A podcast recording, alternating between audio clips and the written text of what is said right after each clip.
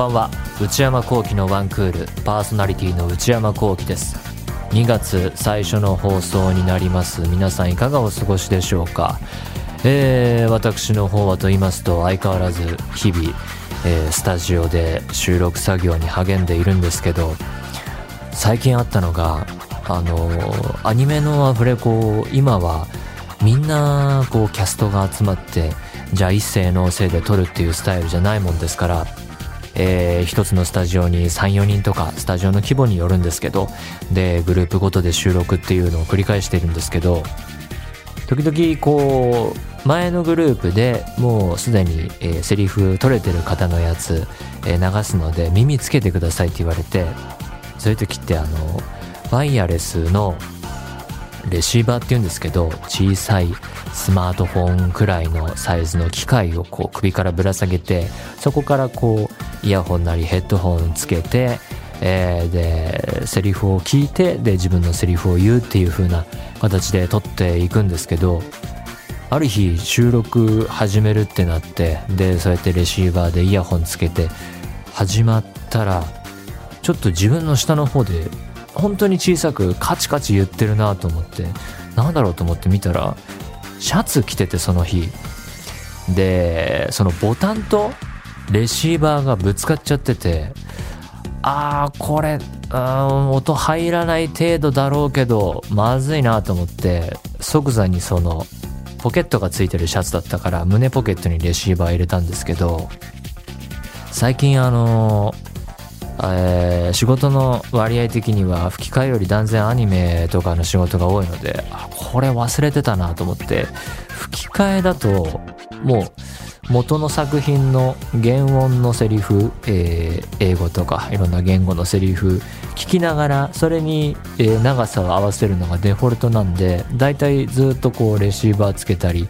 えー、でイヤホンつけてヘッドホンつけてっていうのが定番なんであのそこの辺の服装とかね気をつけるようにしてるんですけど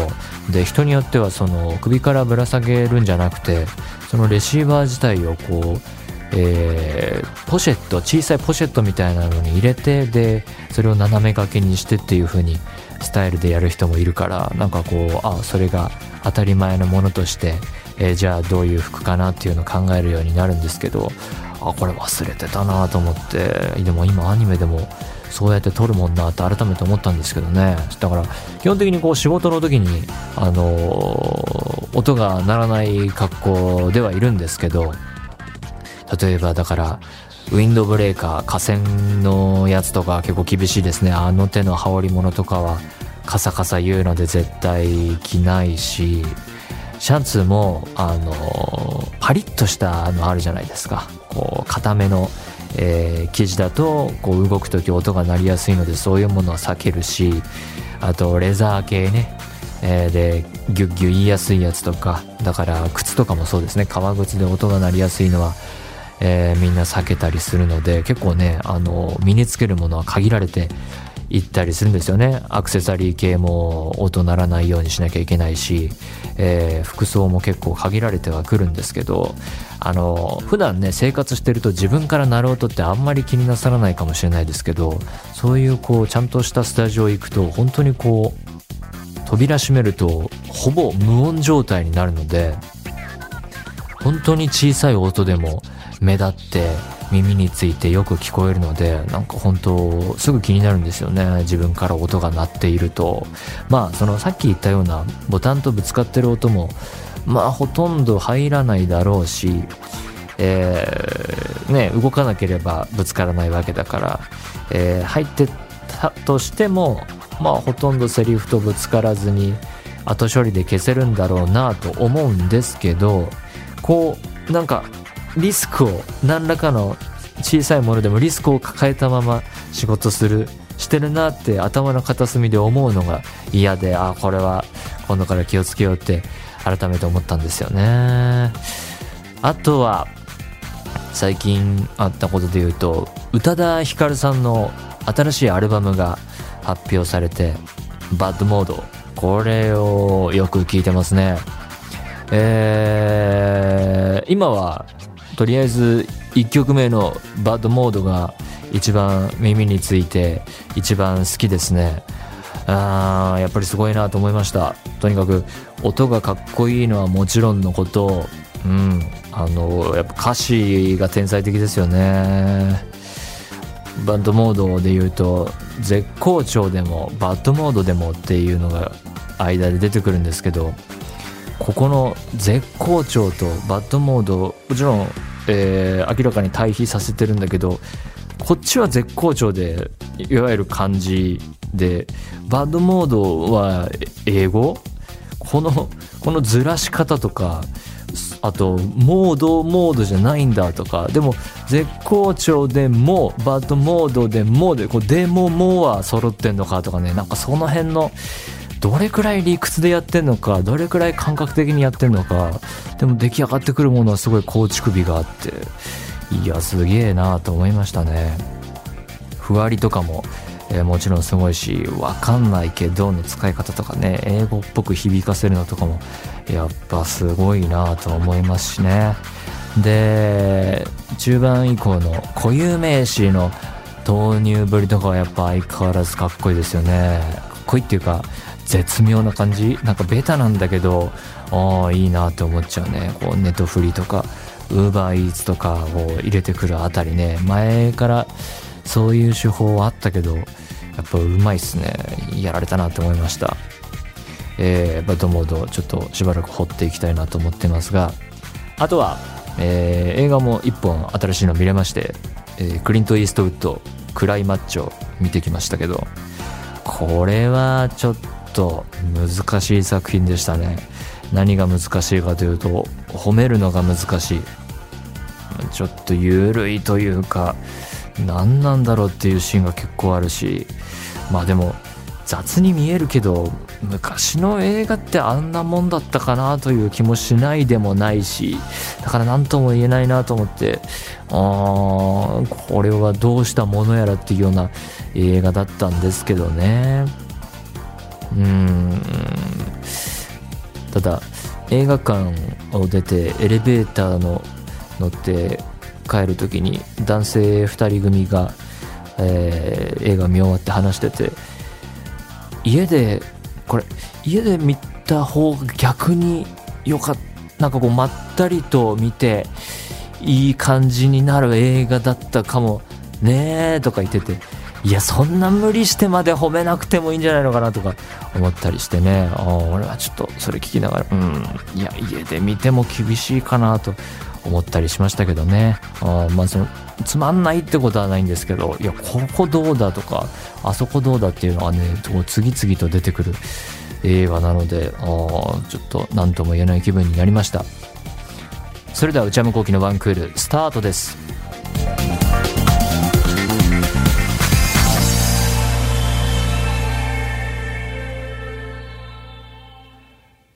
内山聖輝のワンクール続いてはこちらのコーナー。人生。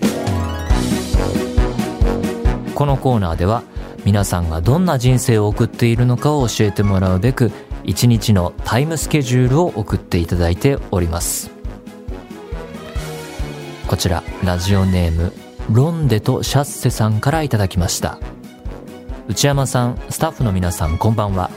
初めてメールを送らせていただきます。いつも楽しく癒されながら拝聴しております。私は振付師兼ダンサーをしております。ミュージカルを制作している会社に正社員として働いていてダンス界では珍しいお月給制のお仕事についております。そこをつけるんですね。お月給制のお仕事についております。会社所属の振付師珍しいと思うので私の一日を紹介したいと思います。ミュージカルも詳しくないしダンス界も詳しくないしちょっと興味ありますね会社所属の振付師 AM6 時起床早い。最近寒いので暖房が温まるまで10分ほどベッドに待機。確かに寒いですね。AM6 時10分、身支度開始。うん、早い、でも、早いですね。えー、で、AM6 時15分、ウォーキング。えー、寒い。健康的だけど寒い。でも、身支度開始で5分後にウォーキングに入ってるってめっちゃ早いですね。この時にワンクールを聞いてます。とても幸せな朝の時間です。だいたい 2km くらい歩きます。ほー、2キロってどんくらいかかるのかしら。えー、AM6 時40分帰宅。あ、これくらいね。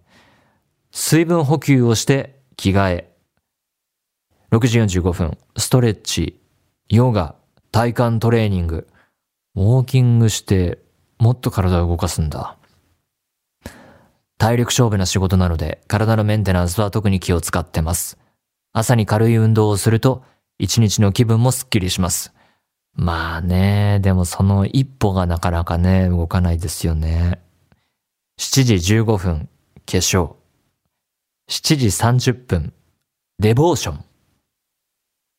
私はクリスチャンなので聖書を読んで学びをし、お祈りをします。ほう。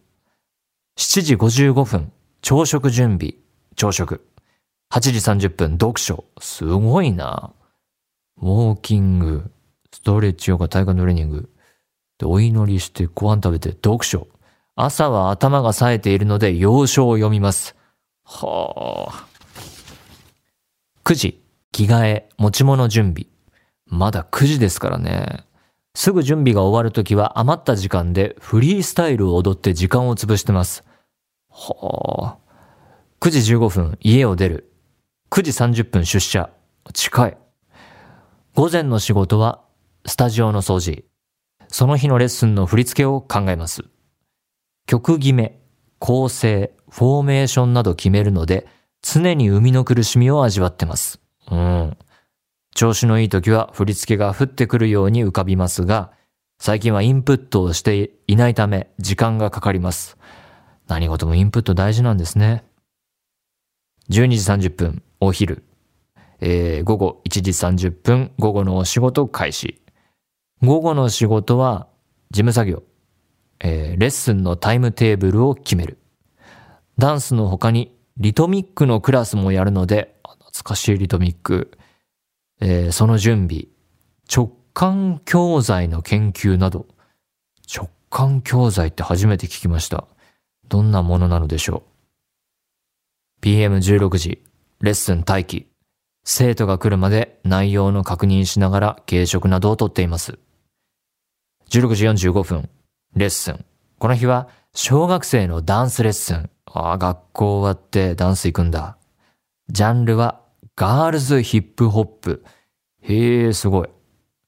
18時15分、レッスン終了と生徒を送り出し、レッスンの片付け、プロテインバーやバナナなどの捕食を取ります。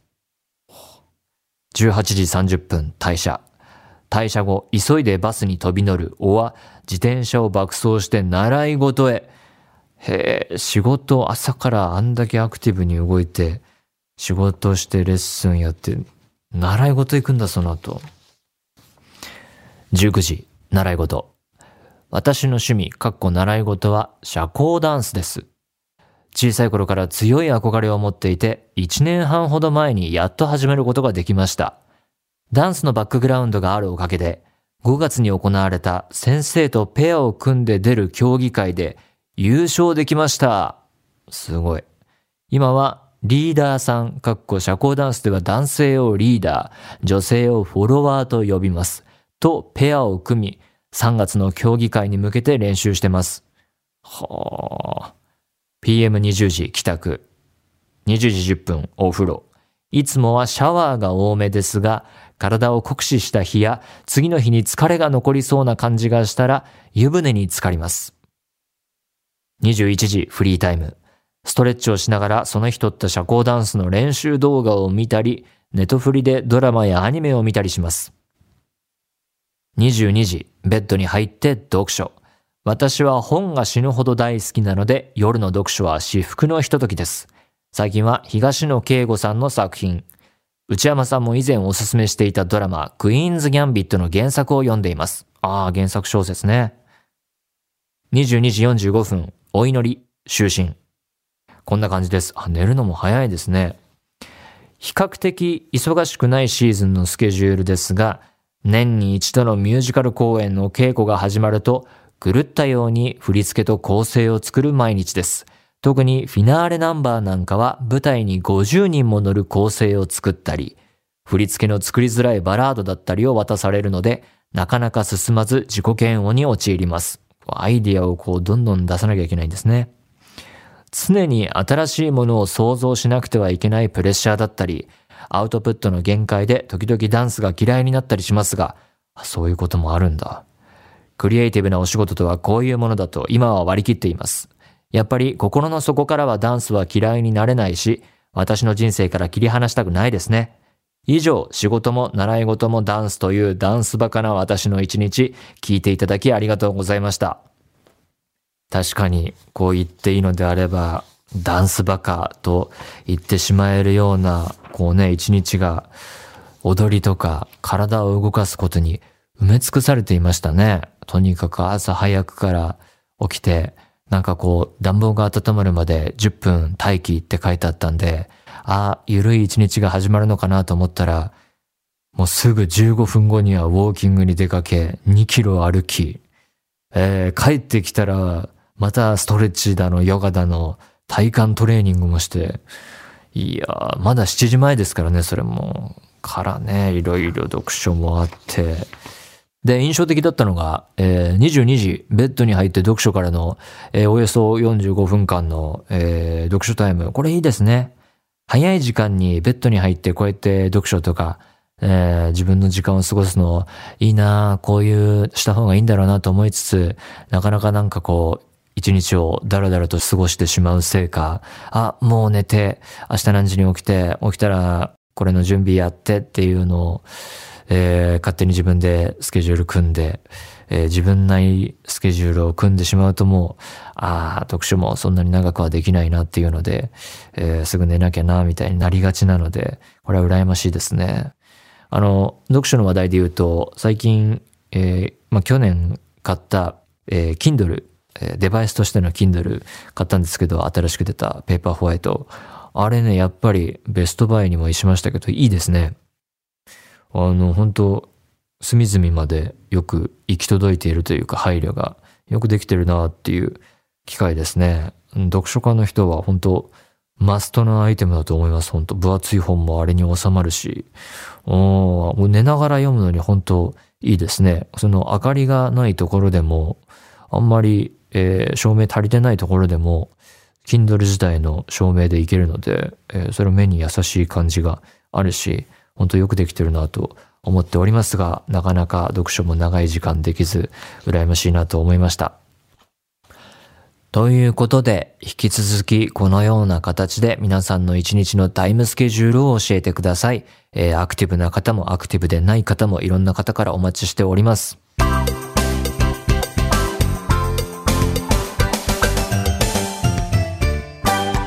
内山幸喜のワンクール。内山幸喜のワンクール。続いてはこちらのコーナー。ローカルどうでしょうこのコーナーは皆さんおすすめのローカルテレビ番組を教えていただくコーナーです。最近は新規開拓全然できておりません。吉本新喜劇ネクスト、あの、このコーナーきっかけとなった私が最近ハマったローカル番組をかろうじて、えー、追いかけているくらいです。さあ、紹介してまいりましょう。ラジオネーム、あーこさんからいただきました。福岡県35歳女性の方。内山さん、スタッフの皆様、こんにちは。地方番組と聞いて一番に思いつくのが、福岡の朝日放送系列で放送していた、どうもです。カタカナでどでちっちゃいおで棒線、えー、伸ばすやつでもうどうも。いわば北海道の大スター大泉洋さんを生み出した水曜どうでしょうのような、はたまた電波少年のような雰囲気で、水曜どうでしょうとか電波少年みたいな雰囲気で、31年も続いた福岡では知らない人はいない深夜番組です。どうも。福岡出身の内田さんも間違いなくご存知かと思います。プロデュース、この番組のプロデューサーの内田さんのことですね。長年続く企画、大学のミスコン優勝者同士の番組内でのさらなる1位決定戦や、うん、一人暮らしの男子部屋に上がり込みご飯を作ってもらう企画。ほうほう。近年では全国の昭和なゲームセンターのレトロゲームを探す旅。ソフトバンクホークスの勝ち点によって現金がもらえて、鹿児島から福岡へヒッチハイクしながら帰るというものや、確かに電波少年っぽい。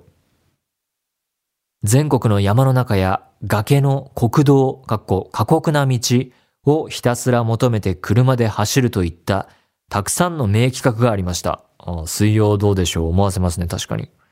近年もたくさんの面白い企画がありましたが、私が一番鮮明に覚えているのは、その昔、ドームに出演していたローカルタレント、かよさん、かっこ、福岡のローカルタレントで知らない人はいない白メッシュの女性、白メッシュ？の、えー、出産シーンを医者の目線、かっこ、まさに生まれ出るその瞬間でそのまんま放送した回です。どういうこと？えー、隣県の隣の大分に住んでいた高校3年生の私は、家庭科の授業でその出産シーンを目の当たりにして衝撃を受けました。学校でこう、教材として使われたってことかな。ど田舎に住んでいたので、福岡は都会のイメージで、都会の番組はやることが違うなすごいなと思っていましたが、高校卒業してから18年ずっと福岡に住んでいますが、未だかつてあのような面白く時にセンセーショナルで体当たりで若者にいろんなことを教えてくれる番組を他に知りません。残念ながら31年続いたドームはこの前の3月で、もうついこの、この前、この前去年ってことか。この前の3月で終了してしまい、現在は月曜ドーム〇〇〇〇のように枕言葉にドームをつけて毎日違う内容の別番組が放送されています。名前は残ったけど内容は全然違うと。福岡に来て大学時代、飲んだくれて深夜にラーメンを食べテレビをつけるといつもどうもというのが私の青春でした。過去の名企画、内山さんにもぜひ機会があれば見ていただきたいです。長文失礼いたしました。ということで、福岡、朝日放送、どうも、はあ、初めて聞きましたね。えー、内田さんやっぱ知ってるんですかね。確かに、えー、ちょっと一昔前の、えー、やんちゃなバラエティ番組系の企画、えー、ぽいですね。ミスコン優勝者同士のさらなる1位決定戦、えー、男子部屋に上がり込みご飯を作ってもらう。まあ、これはあんまり綺麗じゃない部屋で全然美味しくないご飯が出てくるみたいなことなのかな？料理上手な人を探すのか、あるいは、えー、レトロゲームを探す旅、えー、ソフトバンクの勝ち点で現金がもらえて、ヒッチハイク、ほんほんこれ過酷な旅系ね。えー、で、過酷な道をひたすら求めて走る企画などなど。で、かよさんっていうのが有名なんだ。この、隣の県に住んでいた大分で家庭科の授業で使われたってことだよね、これは。それもすごい話ですね。それだけこう、市民権を得ていたということなのか、こう、九州の人がみんな見ている番組なのか。ほんほん。ただこれ、まあもう3月で終わってしまったということだし、これは、だか、パッケージで DVD とかで出てたり、えー、サブスクに入ってたりするんですかね。えー、ちょっと、それはわかんないんですけれども、えー、ちょっと今後調べてみようと思います。えー、番組タイトル控えて、リストに加えて、えー、ちょっとチェックしていこうと思います。ということで、えー、なかなかね、教えていただいたものを探してみるというところまでは、うん、あんまり至れていないんですけれども、えー、引き続き皆様からおすすめのローカルテレビ番組教えていただければと思います。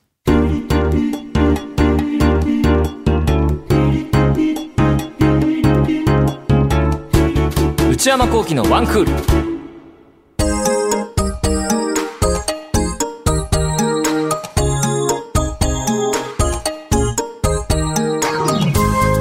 内山幸喜のワンクールそろそろお別れのお時間です。えー、今週は久々にいろいろ皆様からのメールいただいたものを紹介していきましたけれども、年末年始いろいろこう、えー、毎年恒例のコーナーがなんとなくあって、中で、えー、蔵出しトーク、えー、っていうのがありましたよね。なんかその出来事があった時は、こう話すタイミングを逸してしまって、あ、でも今はちょっと違うなっていうものがあったりして、溜まっていたものを、こう一年越しにとか話すっていう企画だったんですけど、いろいろ探してみたんですけど、頭の中とかを。何にもなかったですね、今年。2021蔵に入るものは一つもなかった。やっぱコロナ禍なんですかね。人と交流が減るし、誰かと食事に行ってっていういうことでエピソードが生まれることもなければ、旅行にも行かないし、えー、で、仕事で地方に行って、えー、これこれこういうことかっていうことも起きないし、何にも蔵になかったですね。ああ、2022年は何かが起こって、蔵出せるようなものが溜まっていくのかわかんないですけど、ちょっと今回はね、こう、そのコーナーは見送りという形で、えー、させていただこうと思います。ということで、皆様からのメール、引き続きお待ちしています。現在募集中のコーナーは、皆さんおすすめのローカルテレビ番組を募集する、ローカルどうでしょう皆さんがどんな毎日を過ごしているのか一日のスケジュールを教えていただく人生。パリピな皆さんの日常を教えていただく私はパリピ。私内山幸輝に10分喋ってほしいトークテーマを提案していただく内山さんこれで10分お願いします。買い物不詳な私内山幸輝の財布をこじ開けられるような買いな商品をお勧めしていただく内山さんこれ買いです。今抱えている悩みをなるべく詳しく教えていただくお悩みプロファイル。他にも最新の流行を少しだけ覗いてみるトレンドハッシュタグ。私が最近見た映画についてただひたすら語るムビログ。そして話題になっているエンターテインメント作品などの普段は表に出ない関係者の方にお話を伺う中の人インタビュー。これらのコーナーで取り上げてほしい商品や作品、人物なども募集中です。そして、内山幸喜オフィシャルノート内山幸喜の踊り場毎週木曜の夜に更新しています。えー、内山幸喜と内田プロデューサーとの対談企画ずっとやっていましたが、次の回からはまたリモート収録について連載していたところのお話に戻って、えー、また続いていく予定でございます。踊り場公式 Twitter、YouTube チャンネルもありますのでそちらもぜひご活用ください。すべてのメールはこちらのアドレスへお願いいたします。one.joqr.net one.joqr.net 番組公式ツイッターアカウントは、アットマーク、one, アンダーバー、joqr です。こちらもぜひチェックしてみてください。この番組は、ポッドキャストと YouTube でも配信中です。ポッドキャストは、ポッドキャスト QR、Spotify、Amazon Music などで、YouTube は文化放送エクステンドの公式チャンネルで配信しています。更新は火曜日の夕方の予定です。それではまた来週。さよなら。